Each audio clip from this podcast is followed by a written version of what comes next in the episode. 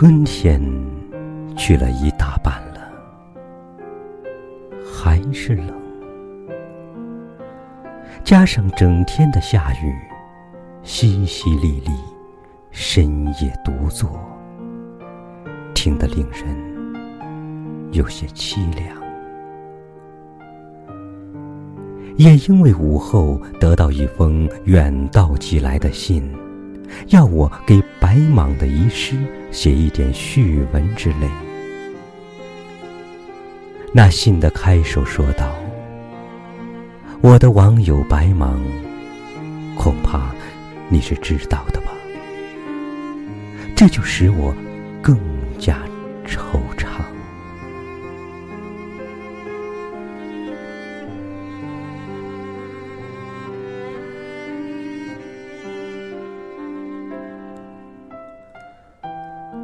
说起白蟒来，不错，我知道的。四年之前，我曾经写过一篇为忘却的纪念，要将他们忘却。他们就义了，已经足有五个年头了。我的记忆上早又蒙上许多新鲜的血迹。这一提。他的年轻的相貌就又在我的眼前出现，像活着一样。热天，穿着大棉袍，满脸油汗，笑笑的对我说道：“这是第三回了，自己出来的。前两回都是哥哥保出，他一保就要干涉我，这回我不去通知他了。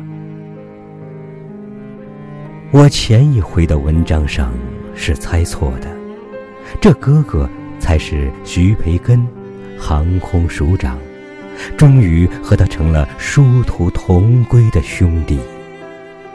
他却叫徐白，较普通的笔名是音夫。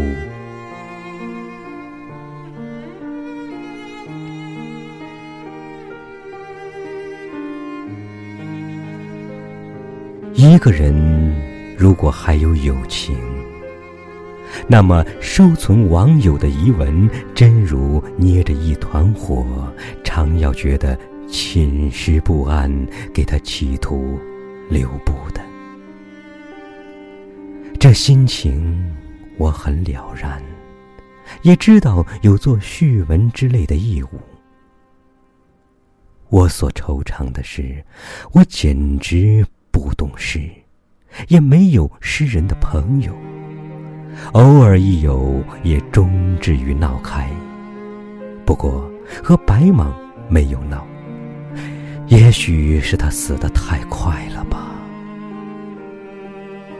现在，对于他的诗，我一句也不说，因为我不。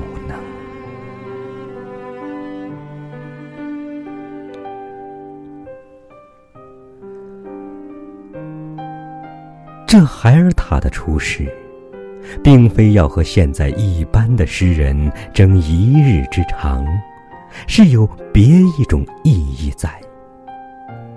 这是东方的微光，是林中的响箭，是冬末的萌芽，是进军的第一步，是对于前驱者的爱的大。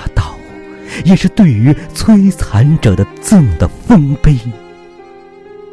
一切所谓圆熟简练、静穆悠远之作，都无需来做比方，因为这诗属于别一世界。